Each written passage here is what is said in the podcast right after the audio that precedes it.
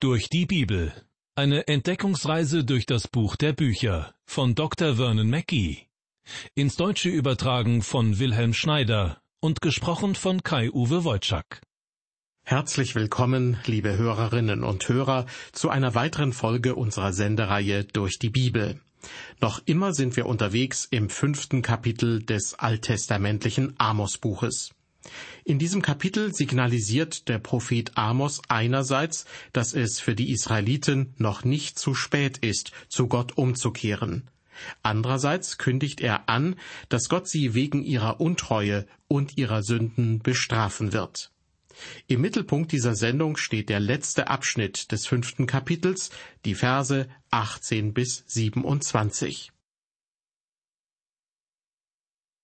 Vielleicht erinnern Sie sich, dass ich im Rahmen dieser Sendereihe vor einiger Zeit auf den Begriff Tag des Herrn näher eingegangen bin. Sowohl im Alten wie auch im Neuen Testament ist davon immer wieder die Rede. Auch im Buch Amos in Kapitel 5, Vers 18, da heißt es, Weh denen, die des Herrn Tag herbeiwünschen. Was soll er euch? Denn des Herrn Tag ist Finsternis und nicht Licht. Sehr viele fromme Menschen sagen, dass es sie nach dem Tag des Herrn verlangt. Amos jedoch begegnet diesem Wunsch mit einem Weheruf. Weh denen, die des Herrn Tag herbeiwünschen. Denn für sie geht es offenbar nur um ein religiöses Hochgefühl, das sie herbeisehnen. Doch dieser Tag wird ganz sicher nicht so schön werden, wie sie glauben. Joel war es, der den Begriff Tag des Herrn in die Prophetie eingeführt hat und jeder Prophet nach ihm hat etwas dazu zu sagen. Joel sagte sehr bewusst, und Amos tut das auch, dass der Tag des Herrn nicht Licht bringt, sondern Finsternis. Ja, der Tag des Herrn beginnt mit Gericht und geht weiter bis zum Kommen Jesu Christi, der sein Reich sichtbar errichten wird. Es gibt eine Reihe von Bibelauslegern, die meinen, dass Amos in unserem Bibeltext darauf anspielt, dass sich das Volk Israel über den Tag des Herrn lustig macht, dass ihr Wunsch, der Tag des Herrn möge bald kommen, gar nicht aufrichtig gemeint ist. Das kann ich jedoch nicht ganz nachvollziehen. Ich sehe vielmehr, dass die Menschen zur Zeit des Propheten Amos äußerlich sehr fromm sind. Sie halten sich an die Rituale von Mose, doch sie beten auch Götzen an. Es ist einfach Religion für sie, so ähnlich wie der Kirchgang am Sonntagmorgen für manche Menschen heute. Doch es gibt nichts Lebendiges, nichts Echtes an diesem Ritual. Und das ist auch der Grund, weshalb viele Gottesdienste heute so leblos sind. Sie sind nichts weiter als ein überkommenes Ritual. Vielleicht ist solch ein Gottesdienst ein Genuss für ihre Augen und Ohren, aber verändert er auch ihr Leben? Bietet er etwas, was sie im Alltag in die Praxis umsetzen können?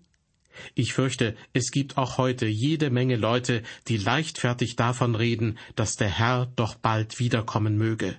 Aber möchten sie wirklich, dass er kommt? Während meines Theologiestudiums habe ich zusammen mit einem anderen Studenten fleißig Hebräisch gelernt. Es war nach dem Abendessen und wir mussten für den nächsten Tag eine schwierige Lektion durcharbeiten und einige Hausaufgaben erledigen. Er schaute zum Himmel auf und sagte, wenn doch nur der Herr heute Abend wiederkommen würde. Was wollte er? Nun, er wollte kein Hebräisch lernen. Doch ich werde nie die Nacht vor der Abschlussprüfung vergessen.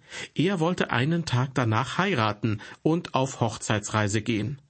Er kam in die Cafeteria, blickte wieder mal zum Himmel und sagte diesmal, ich hoffe, der Herr kommt in den nächsten Tagen noch nicht wieder. Liebe Hörer, viele von uns freuen sich auf den Himmel, aber nicht, weil wir möchten, dass Christus kommt, sondern weil wir einer misslichen Lage entkommen wollen. Was den Propheten Amos betrifft, so will er seine frommen Zeitgenossen aus dem Volk Israel warnen. Ihr vollführt nur die vorgeschriebenen religiösen Rituale. Ihr kennt Gott nicht wirklich. Ihr betet auch noch Götzen an. Darum sage ich euch, der Tag des Herrn ist nicht etwas, was ihr euch wünschen sollt. Es ist nicht ein Tag des Lichts, sondern ein Tag der Finsternis. Wenn der Tag des Herrn kommt, werdet ihr erst eine lange Zeit des Leidens durchmachen müssen. Ihr hofft, direkt in den Himmel zu springen, doch das wird so nicht geschehen. Und wie steht es um uns Christen? Wer unter uns glaubt, dass die christliche Gemeinde kein Leid ertragen muss, der sollte sich erst einmal klar machen, dass auch die Christen nicht jedem Gericht entkommen werden. Der Apostel Paulus schreibt im zweiten Korintherbrief, Kapitel 5, Darum setzen wir auch unsere Ehre darein, ob wir daheim sind oder in der Fremde, dass wir ihm wohlgefallen. Denn wir müssen alle offenbar werden vor dem Richterstuhl Christi, damit jeder seinen Lohn empfange für das, was er getan hat bei Lebzeiten, es sei gut oder böse. Der Richterstuhl Christi ist im griechischen Bibeltext der Bema. Dabei handelt es sich nicht um den großen weißen Thron für das große Gericht, der im Buch der Offenbarung erwähnt wird. Die Christen gehen vor den Bema, Zitat, damit jeder seinen Lohn empfange für das, was er getan hat bei Lebzeiten, es sei gut oder böse. Worauf ich hinaus will? Geht es bei diesem Gericht um das Heil? Nein, Paulus sagt, einen anderen Grund kann niemand legen als den, der gelegt ist, welcher ist Jesus Christus. Wie wir uns zu Lebzeiten verhalten haben, welche guten Werke wir vollbracht haben, das ist für unser Heil nicht entscheidend. Christus ist der Grund, der gelegt ist. Er ist das Fundament. Es gibt keinen anderen Grund, den irgendjemand sonst noch legen kann. Doch man kann auf diesem Grund bauen. Man kann mit Holz, Stroh und Heu bauen, oder man kann mit Silber, Gold und kostbaren Steinen bauen. Und was jeder Mensch getan und vollbracht hat, wird, bildlich gesprochen, durch Feuer geprüft werden. So beschreibt es Paulus im ersten Korintherbrief Kapitel 3. Was jedoch nicht auf dem Prüfstand steht, ist die betreffende Person selbst, also ihr Heil. Wenn nun also die Taten eines Menschen das Feuer überstehen, wird er Lohn erhalten. Doch angenommen, seine Taten überstehen das Feuer nicht, dann gilt, was Paulus im Folgenden sagt. Er selbst aber wird gerettet werden, doch so wie durchs Feuer hindurch.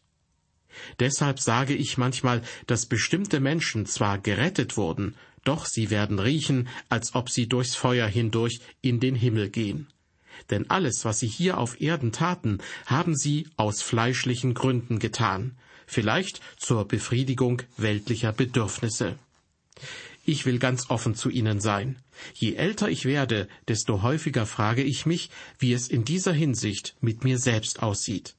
Ich frage mich, wie es mir vor dem Richterstuhl Christi ergehen wird. Vielleicht sind Sie der Meinung, dass ich bestimmt belohnt werde, weil ich all die Jahre für die Ausbreitung des Evangeliums gearbeitet habe. Doch Sie kennen mich nicht so, wie ich mich selbst kenne. Vielleicht würden Sie diese Sendung, die Sie gerade hören, auf der Stelle abschalten, wenn Sie mich besser kennen würden. Umgekehrt könnte es natürlich auch sein, dass ich sofort aufhören würde zu reden, wenn ich Sie richtig kennenlernen würde. Aber auf all das kommt es ja gar nicht an. Entscheidend ist, dass wir eines Tages vor den Richterstuhl Christi treten werden.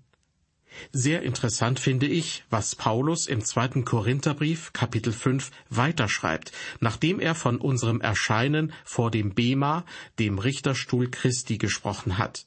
Zitat Weil wir nun wissen, dass der Herr zu fürchten ist, suchen wir Menschen zu gewinnen. Liebe Hörer, wenn Sie glauben, dass er Ihnen eine hübsche Urkunde übergeben wird, ungefähr wie in der Sonntagsschule, wenn man in den letzten drei Jahren immer anwesend war, dann täuschen Sie sich vermutlich. Ich glaube vielmehr, dass es Jesus Christus interessieren wird, wie Ihr Leben in der Familie aussieht, ob Sie in Ihrem Beruf und in der Gesellschaft Zeuge für ihn sind, wie Sie sich dem anderen Geschlecht gegenüber verhalten und so weiter. Das sind Dinge, die von Bedeutung sind, wenn Sie vor den Richterstuhl Christi kommen. Nun möchte ich Sie gern fragen, ob Sie mit Gott tatsächlich im Reinen sind. Der Apostel Paulus schreibt, wenn wir uns selber richteten, so würden wir nicht gerichtet. Deshalb versuche ich, dem Herrn alles zu bekennen. Ich möchte jeden Tag bei ihm klar Schiff machen. Denn wenn ich es nicht tue, wird er es eines Tages tun. Sie haben heute vielleicht in einer bestimmten Situation die Beherrschung verloren, über einen anderen Christen getratscht oder waren ein schlechtes Zeugnis für Ihren Herrn? Dann glauben Sie bitte nicht, dass, wenn Sie in die Gegenwart Christi kommen werden, er Ihnen dafür auf die Schulter klopfen wird und Ihnen sagt, was für ein toller Christ Sie sind. Nein, er wird diese Dinge richten. Sie werden dafür Rechenschaft ablegen müssen. Diese Dinge müssen im Himmel richtig gestellt werden, und deshalb gibt es den Richterstuhl Christi. Zurück zum Propheten Amos. Er sagt den Israeliten unverblümt ins Gesicht, Schlagt euch den Gedanken aus dem Kopf, dass Gott euch lobend auf die Schultern klopfen wird. Es ist Unsinn, sich leichtfertig den Tag des Herrn herbeizuwünschen. Das ist kein Tag des Lichts, sondern ein Tag der Finsternis. Es wird eine schwere Zeit geben, durch die ihr hindurch müsst. Und nun weiter mit Vers 19. Der Tag des Herrn ist gleich wie, wenn jemand vor dem Löwen flieht und ein Bär begegnet ihm. Und er kommt in ein Haus und lehnt sich mit der Hand an die Wand, so sticht ihn eine Schlange. Amos beschreibt, wie schrecklich der Tag des Herrn sein wird. Niemand soll sich einer falschen Illusion darüber hingeben. An dieser Stelle zeigt sich wieder einmal, wie gut sich Amos auszudrücken weiß. Er benutzt eine reiche Bildersprache voller Dramatik. An anderer Stelle sprach er vom Universum und von der Erde und verwendete Beispiele aus der Natur. Hier in Vers 19 spricht er von jemandem, der sich im Wald aufhält, und plötzlich ist hinter ihm ein Löwe her. Als er vor dem Löwen davonläuft, sieht er, wie ein Bär auf ihn zukommt. Amos will damit zum Ausdruck bringen, wenn Sie sagen, Sie möchten, dass der Herr kommt, damit Sie aus Ihren Problemen hier unten herauskommen, dann kommen Sie in Wirklichkeit vom Regen in die Traufe. Denn am Tag des Herrn werden Sie Rechenschaft ablegen müssen. Amos drückt diesen Sachverhalt so aus. Der Mensch im Wald flieht erfolgreich vor dem Löwen, wird dann aber von einem Bären bedroht und als er sich schließlich in ein Haus retten kann und schnell die Türe zuschlägt, lehnt er sich erschöpft an die Wand, um zu Atem zu kommen. Doch in diesem Augenblick greift eine Schlange ihn an, und er wird von ihr gebissen. Letztendlich will uns Amos damit sagen, dass wir sehr auf unser Leben achten sollen, dass wir hier unten auf der Erde für Gott führen. Und ich füge hinzu, wenn wir an Jesus Christus glauben, ist unser Heil nicht in Gefahr. Christus hat die Strafe für unsere Sünden bezahlt. Doch wenn wir uns nicht um unsere Sünden als Christen kümmern und sie korrigieren, wird er sie korrigieren. Das muss er tun, denn er ist heilig und gerecht, und der Himmel ist ein Ort, an dem alle Dinge bereinigt sein sollen. Deshalb müssen Sie und ich in Ordnung sein, wenn wir dorthin kommen. Das ist etwas, was sich sehr viele Menschen heute nicht klar machen. In unserem Bibeltext geht es nun weiter mit Vers 20. Ja, des Herrn Tag wird finster und nicht Licht sein, dunkel und nicht hell. Anders ausgedrückt, der Tag des Herrn beginnt mit einer Zeit des Gerichts, die noch über das Volk Israel kommen soll. Des Herrn Tag wird aber mehr sein als eine Zeit des Gerichts. An ihm gibt es auch das zweite Kommen von Christus und danach das Gericht. Weiter ab Vers 21. Gott spricht durch den Propheten Amos, Ich bin euren Feiertagen gram und verachte sie und mag eure Versammlungen nicht riechen.